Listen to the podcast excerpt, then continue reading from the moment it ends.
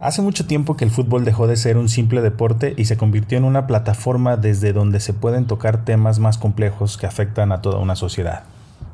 En este episodio hablaremos sobre el multiculturalismo arropado por la pelota y sus innumerables beneficios. Bienvenidos.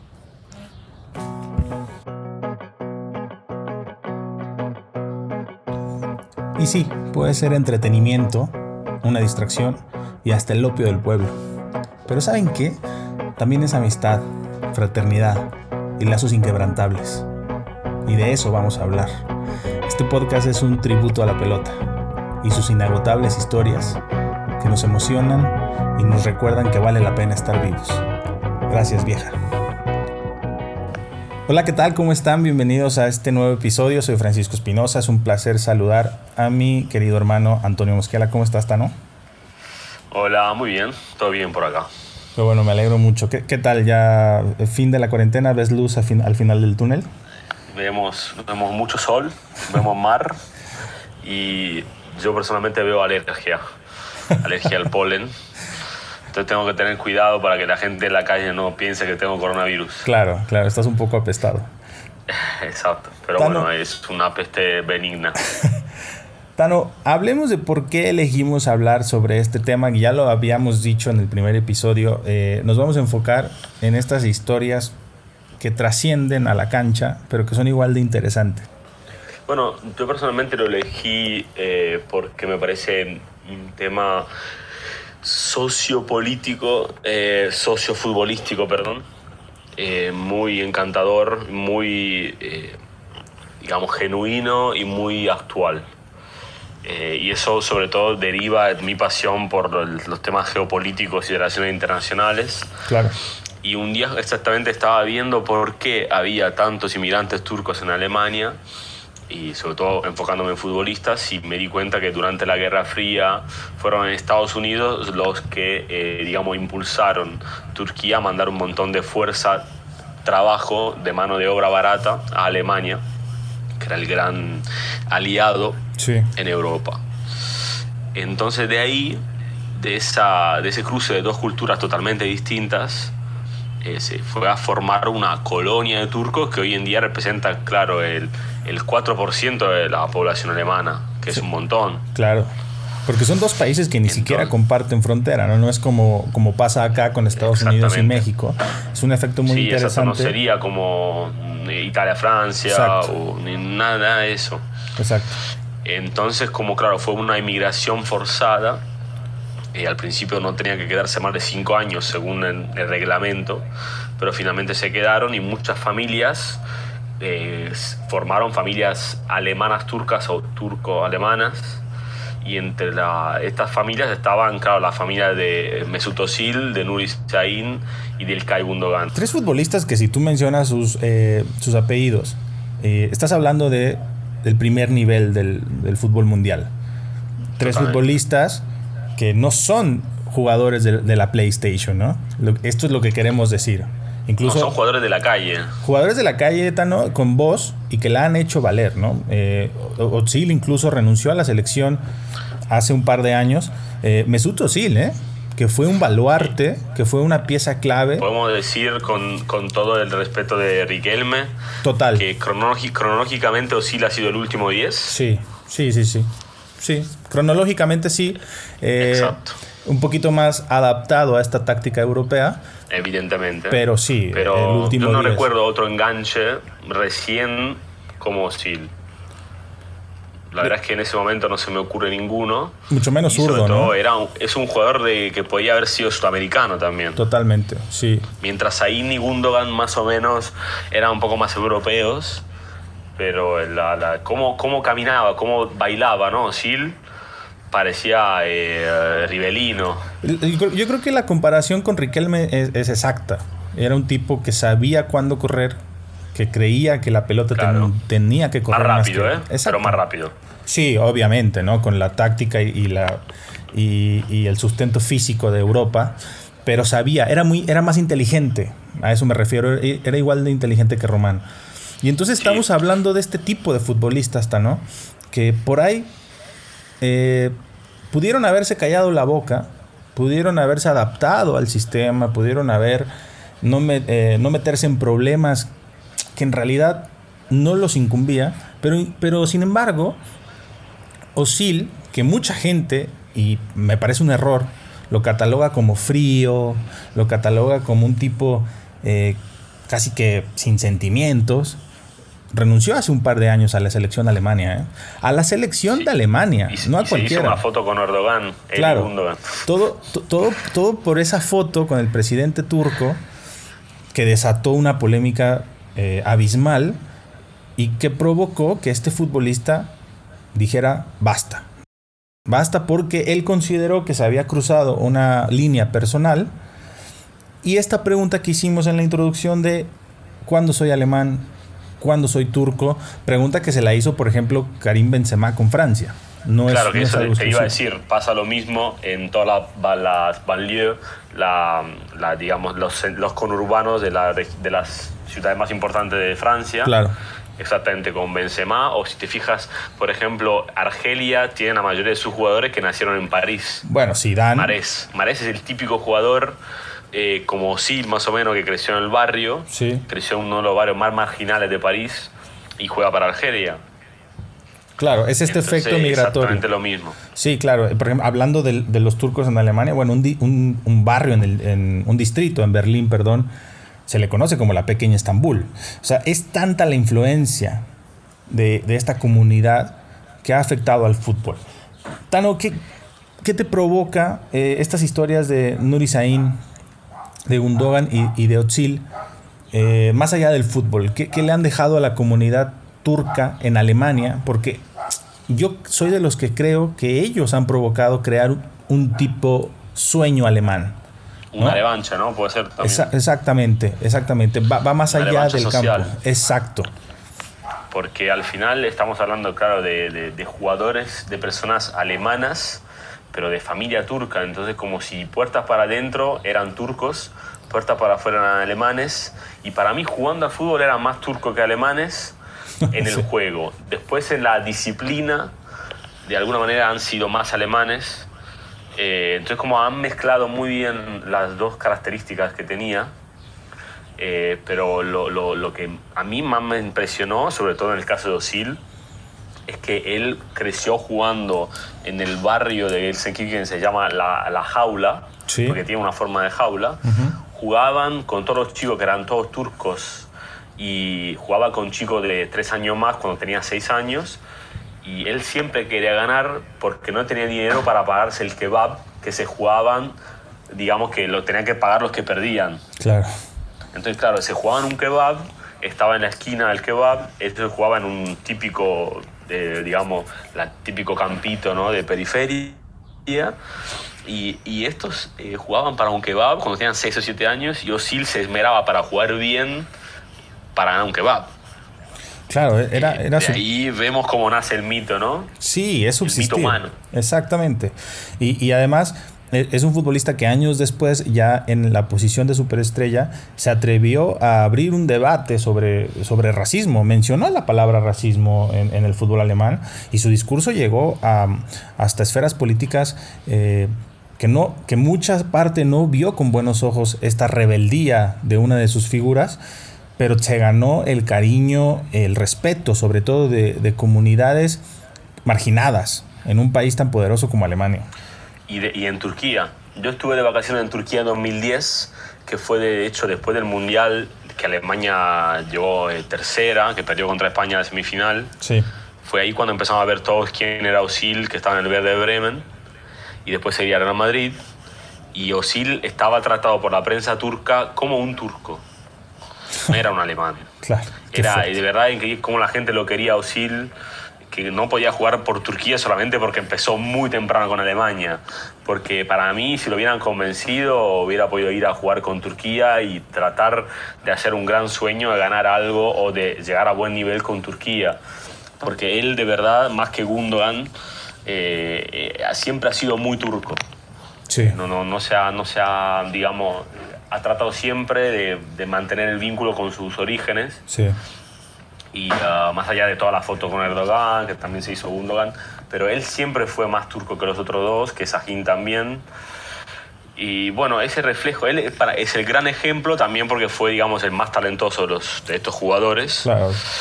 Eh, Tuvo más reflectores. Y también es, es el ejemplo del que fue hincha del Schalke y esperó el Schalke hasta el último momento porque él rechazó ir al Essen cuando tenía nueve años. Se quedó en el, en equipito pequeño de Gelsenkirchen hasta que después fue a jugar al Schalke finalmente. Sí, y la verdad es que eh, la, historia de Mesut eh, vale la pena repasarla porque es curioso, Tano, no sé, no sé si opinas lo mismo, que la, la gente eh, se hace idea sobre un futbolista eh, por un mal pase, carajo. No, sé, no ven más allá de, de, del, futbolista que sale a jugar un partido de 90 minutos. Y estamos hablando de una persona que se enfrentó al presidente de la Federación Alemana eh, tras unas declaraciones eh, muy, poco, muy poco pensantes, donde dijo que el multiculturalismo era un mito y era una mentira. Y, Osul, y perdón, eh, levantó la voz. Levantó la voz por eso que tú dijiste, por el orgullo de sus orígenes, y más allá de la foto con Erdogan, después fue padrino de su boda, digo. Si, si, al, tipo le faltaban bolas para decir, este soy yo, este voy a ser yo siempre, y mis orígenes son estos, bueno, Otzil no tuvo en, eh, eh, paro de decir, eh, ¿se la comen o me aceptan? Claro, porque además él no tuvo, digamos, la obligación de ser un lacayo de Erdogan, porque al no ser turco, eh, digamos, a nivel administrativo. Claro. No tuvo, por ejemplo, toda la selección turca y los jugadores turcos hicieron el, el, el movimiento ¿no? del general, ¿no? apoyando al, al, ejército cuando hubo todo el problema con Erdogan hace unos meses. Apoyaban al ejército después del ataque a Siria. Entonces, en cambio, en cambio, Osil nunca, siendo turco, digamos, a nivel administrativo o político, no tenía la obligación, digamos, de ser, eh, digamos, el, uh, el consentido de Erdogan. De alguna manera fue muy instintivo lo que hizo, fue bastante rebelde de alguna manera. Sí. Eh, entonces, por eso también que él fue siempre un jugador distinto y también para eso, para mí, que no triunfó del todo, porque no se conformaba. Claro. Y el problema que tuvo con Mourinho es, es, es al revés. Sí. Sí, no, sí. no se arrodilló enfrente a Mourinho. Tano, y hablemos, eh, hablemos sobre lo que le ha aportado esta visión turca al fútbol alemán, porque me parece trascendental. No, no, no, han hecho poca cosa. Han marcado eh, su territorio para aportarle a este palmarés eh, grandioso que tiene la selección alemana. Sobre todo empezamos por Chile, ¿no? que fue una, una pieza clave, por ejemplo, en el Mundial de Brasil. Es decir, eh, la influencia de, este, de esta migración le ha dado frutos al fútbol alemán. Claro, de, de hecho, es, al final el, fútbol es un reflejo de la sociedad y como la sociedad alemana ha sido beneficiada por la llegada de toda esa mano de obra barata para la industria, la mano de obra barata ha servido para formar familia, para formar desparpajo futbolístico, para formar talento futbolístico. Claro. Entonces, también, ¿cómo ganó Francia los dos, mundiales, los dos mundiales que ganó? Sí, hombre, total. Con una gran mezcla cultural y física. Sí, sí, sí. Es decir, Mbappé eh, no sería tan bueno si no, no tuviera la rapidez de la, digamos, de la gente del norte de África, uh -huh. porque la madre del norte de África, si no tuviera la fuerza física de la gente de Camerún y si no, tuviera, no se hubiera formado en un centro de alto rendimiento de Francia. Claro, esa es... mezcla, ese, ese digamos, popurrí, es, ¿no? ese cóctel de ingredientes es letal a la hora de tener un producto terminado eh, de calidad a nivel futbolístico. Y, y, y, es triste que los discursos, por ejemplo, en Francia, si, si, si, nosotros mencionamos esto en Francia, nos van a acusar de racistas, ¿no? Porque ellos están en, Francia, porque así se ha usado desde la ultraderecha, ¿no? Decirles africanos, mencionar su origen. Incluso cuando, cuando salieron campeones del mundo en, Rusia, muchas publicaciones de medios eh, valoraban esta, este cóctel, como tú dijiste, de cuestiones africanas, eh, de razas, de, eh, de razas, de genes y en Francia no se lo tomaban tan bien. Y hubo respuestas de futbolistas a muchos, por ejemplo, tweets que hablaban sobre estos temas diciendo, hey, todos somos franceses. Claro, porque se ha usado, y, y aquí es importante recalcarlo, eh, cuando dicen que el fútbol es el opio del pueblo y estos términos, que probablemente sí, a veces funcione como tal, pero también la política se ha agarrado de de, la pelota para tratar de llevar agua a su molino. En Francia, por ejemplo, pasa eso. En Alemania ha pasado también. Entonces, eh, lo trascendental de la pelota eh, hay que valorarlo y es impresionante lo que pasa sobre todo en Europa, donde tú creciste, donde los territorios son más eh, densos, donde la migración por, por esta apertura a la Unión Europea se ha masificado. Eh, eh, en realidad es, es, un, es un panorama multicultural. Bueno, tú, Tano, hablas muchos idiomas por lo mismo también, ¿no? Porque se abrieron las mentes claro, y las porque fronteras. tuvimos la oportunidad de viajar a lugares eh, distintos pero cercanos, Exacto. eh, de poder estudiar en ellos, de poder instalarnos ahí sin demasiado problemas. Exacto. Pero eh, no es racista decir que la historia de Francia es la historia de un país que colonizó. Yo estoy de acuerdo que no. Se ha hecho Entonces, racista por un discurso es- político, ¿no? Claro, pero Thierry Henry no hubiera sido tan bueno si no se hubiera formado en las afueras de Francia, perdón, de, de París, jugando eh, para, exactamente, para una Coca-Cola, jugando en el barrio y jugando hasta, hasta que hubiera luz. Sí. Lo Por- mismo pasa con Marés, lo mismo pasa con, todo- con Ben Arfa. Esta gente que pudo haber jugado con Francia, con Argelia, con Túnez. Y al final algunos jugaron por Francia porque simplemente porque Francia lo notó desde antes. claro. Pero Francia es un país que colonizó, que evidentemente después recibió a esta gente. Y entonces es justo que use esta gente que creció en Francia, que se siente francesa. Exacto, esa es la clave, que se siente francesa. Ese, ese lo es el mismo punto. pasa evidentemente con Alemania. Sí, en Alemania incluso la federación ha intentado, muchas veces lo ha hecho muy, bien, integrar este multiculturalismo. Después de declaraciones desafortunadas de su presidente, hicieron una campaña para tratar de remediar, no solamente políticamente, lo que hicieron mal a través de un micrófono, pero también para integrar futbolistas. Es decir, es bastante eh, interesante porque no solo es integrar de una manera social, generan buenos fu- futbolistas, generan buenos jugadores. Que al final la, la diversidad eh, es eh, virtud. Sí. Eh, está, está claro que y además formándote futbolísticamente en los, digamos, los primeros años de una manera digamos, más callejera, eh, más informal, para mí te da algo más. Eh, justo ayer estaba mirando un, un documental que hicieron sobre Kobe Bryant. Él estuvo hasta los 10 años en Italia.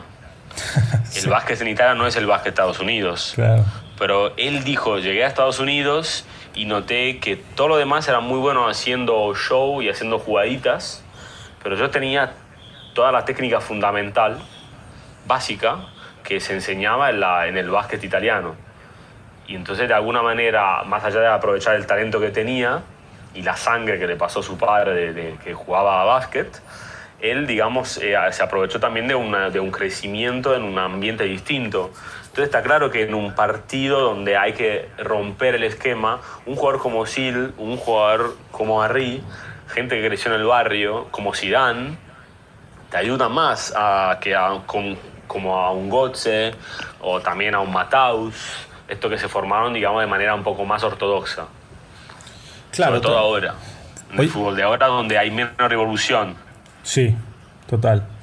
Y, es triste que eh, los, eh, los aspectos políticos estén caminando hacia un territorio donde no se pueda dar más este tipo de situaciones, ¿no? Porque hablamos del Brexit, por ejemplo. Eh, se está huyendo de esta diversidad. Y bueno, son ideologías que a veces pesan y bueno, terminan impactando de, manera significativa en la sociedad. Podemos resumir con lo que dijo Chiltano eh, cuando le preguntaron cómo se definía o cómo definía su juego.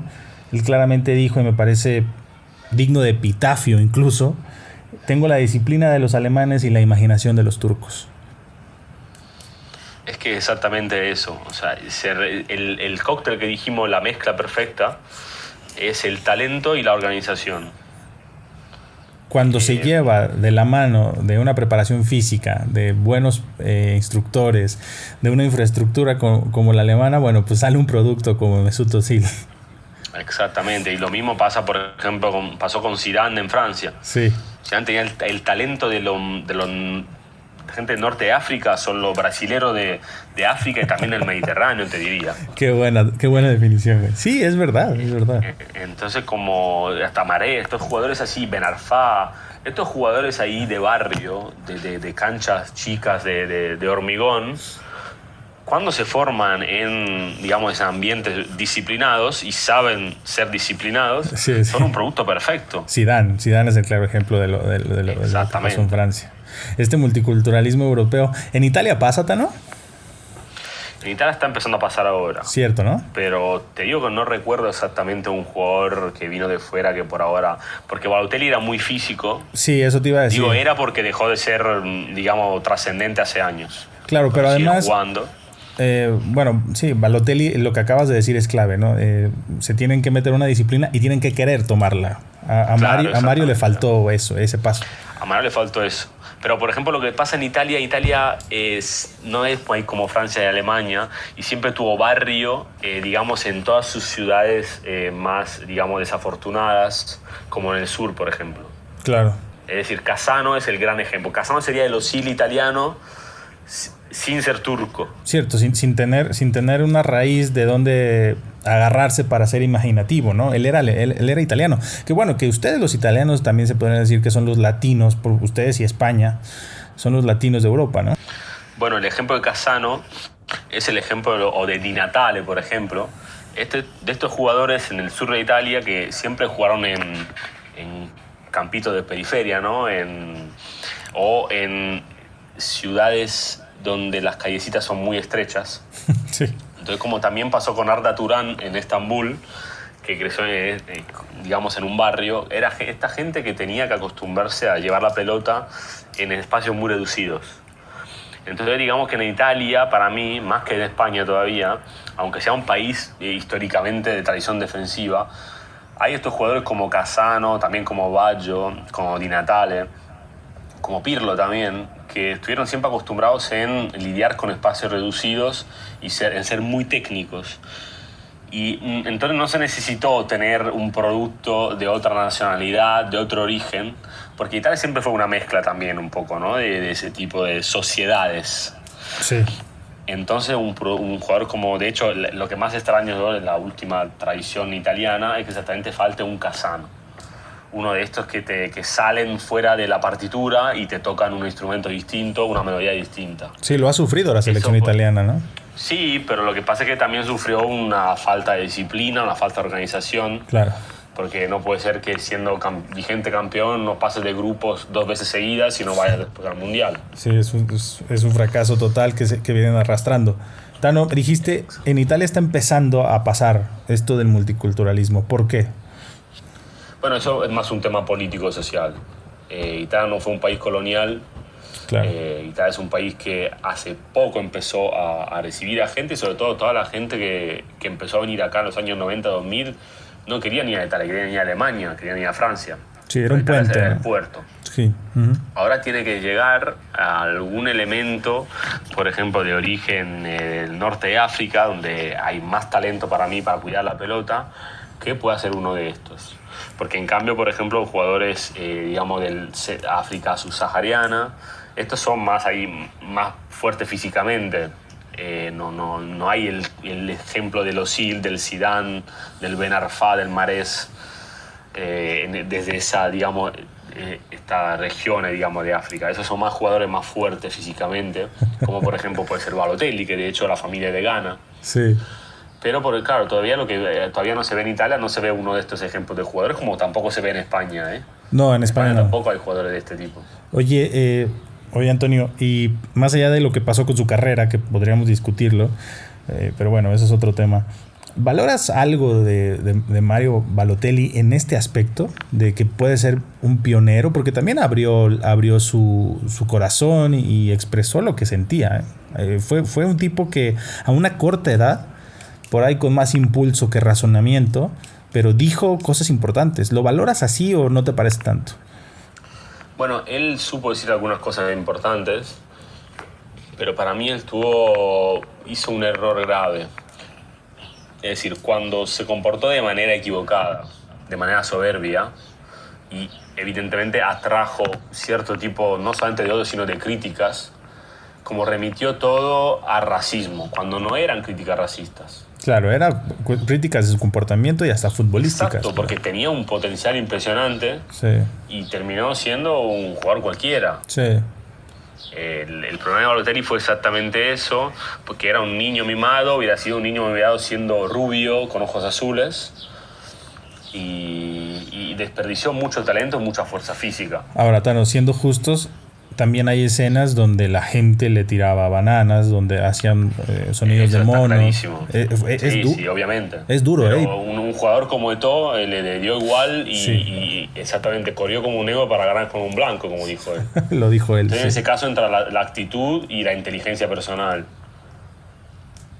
Eh, en ese caso, a Balotelli- a Balotelli le falló la actitud, eh, porque es, es inteligente, pero le falló la actitud y no, no, no supo lidiar con el personaje que se había creado. Eh, Tano, el, el país más beneficiado en Europa por el multiculturalismo, yo creo que es Francia. No sé, Sin tú qué, no sé tú qué pienses. En el fútbol, duda, ¿eh? Porque el 98 la famosa generación Black Blamber, que sería eh, negro, blanco y árabe, Sí. ganaron el primer mundial, que el único árabe era Zidane, de hecho, y de hecho había también Yorkaev, de origen armenio, Sí. que los padres se habían escapado de la- del genocidio armenio de los turcos, y después los demás eran, claro, gente que procedía de África, y también había blancos importantes como Blanc, como Bartés, como Lizarazu, como Deschamps, como Petit. Eh, pero había una mezcla perfecta, y como hubo la mezcla perfecta también en 2018. Porque, eh, fíjate, por ejemplo, siempre hubo un portero blanco muy importante en Francia, pero verdad. también siempre hubo un, un delantero negro muy importante, como Henry o Mbappé, Claro. pero el portero era Bartés o Lloris. Sí. Es como una escuela ya casi, ¿no? Es como...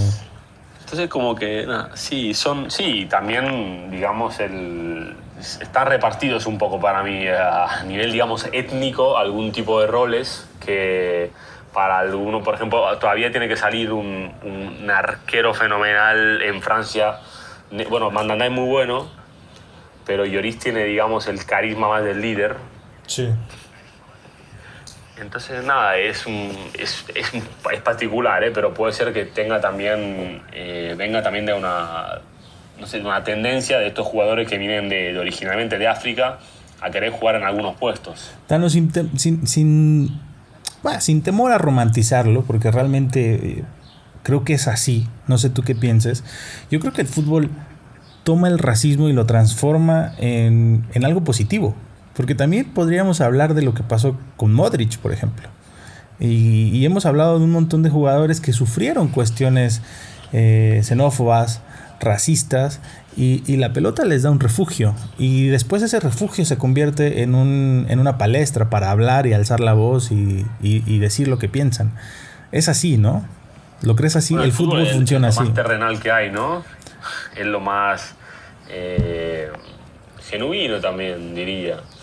Es, un- es una manera para ver las cosas más fácilmente. Y entonces está claro también que es, un, es una pantalla enorme en la que se puede ver todo, ¿no? Claro, Entonces depende de lo que queramos ver, lo que queramos Exacto. evidenciar en algún momento. exacto. Mihalovic también le dijeron que era un gitano.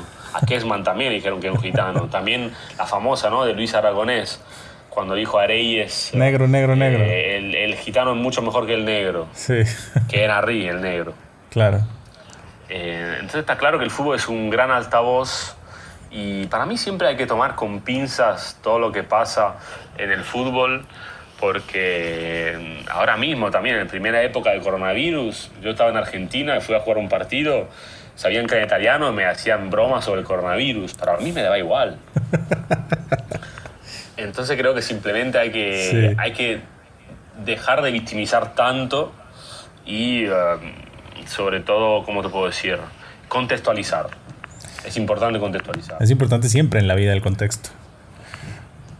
Por eso me parece, me parece grandioso eh, analizarlo así, ¿no? Eh, jugadores que empezaron jugando a la pelota en espacios reducidos por un kebab o por una coca y terminaron alzando la voz y usarlo como una plataforma para recordar sus raíces, me, me- me parece fantástico. Claro, y que, y que los jugadores más importantes de la cuenca del Ruhr, que es el derby más sentido de Alemania, no sean alemanes 100%, que digamos, ¿no? Sí. Sean alemanes, pero de origen turco. Sí, aparte es una zona muy urbanizada, ¿no? Hay, un mon- hay 5 o 6 millones de personas viviendo en esa zona. Es claro, decir, y hay varios equipos también. Está el Bochum, sí, Sí. O sea, es, y, en- y, bueno, hay que decir también por ejemplo, en esa escuela del Schalke, dos años antes que Osil, entró Neuer. Sí, también. Es el gran, digamos, el, uh, el ejemplo del alemán, digamos, ¿no? 100% que digamos, ¿no? Culturalmente alemán, eh, que se formó con Osil, de hecho, en el Schalke. Una zona minera, toda una zona de trabajadores. Me parece. Obrera, claro. Roja, muy Pero- roja. Pero es que me parece de verdad, me parece hasta poético, cabrón. Me parece poético que en esa zona, con, est- con todo este contexto, como tú lo acabas de decir, se desarrollen este tipo de situaciones migratorias y que triunfen y que sean baluartes y, y representativos futbolistas, como dijo Zil, con la disciplina alemán, pero con la imaginación turca, por ejemplo. Claro, porque para mí es como también eso le copio, bueno, cito a Alejandro Dolina, vez dijo que, también citó a Orson Welles, que dijo que Orson Welles hizo las mejores películas cuando tenía pocos recursos y poco dinero, digamos, de presupuesto. Hambre, Porque, hambre, Tano. porque tenía que esmerarse más. Exacto. En Exacto. ese caso, cuando estás jugando por un kebab con 6 años y tienes que abrirte una carrera futbolística, te esmeras más también de alguna manera, ¿no? En vez de jugar en una escuela de fútbol clásica donde te manda tu padre. Ju- Juan Villoro eh, cuenta una anécdota sobre Messi que tiene que, tiene que ver con esto de, perseguir eh, tus sueños por hambre. Eh, a Messi jugaba un torneo, el premio era una bicicleta y en la final se quedó encerrado en el baño, rompió la ventana del baño, todo por llegar al, partido. Llegó al segundo tiempo, su equipo iba perdiendo, lo ganaron obviamente. Bueno, Villoro dice que hasta la fecha Messi sigue jugando por una bicicleta. Yo creo que Otsil y muchos otros siguen pensando en ese kebab que se ganaban, eh, imaginando como turcos y siendo competitivos como alemanes. Sí, y, sí, y no, y no nos olvidemos de Riquelme, que se escapó de Boca para jugar el torneo de Don Torcuato del barrio. sí. Los orígenes, ¿no? Eso no se olvidan, o sea, eso, en ese caso se ve cuando el jugador viene del- de la tierra para mí, más que del, del, del pueblo, de la tierra, exactamente de la tierra. Tano, te agradezco mucho otra colaboración más. Espero que sean, la- espero que sean muchas más. Te deseo buena semana, viejo. ¿eh? Nos vemos la próxima semana en otro capítulo. Igualmente. Espero que la alergia se quite. Por favor, que nadie te pegue. Diles que no es coronavirus. Trataré. Te mando un abrazo grande. Un abrazo grande. Chao.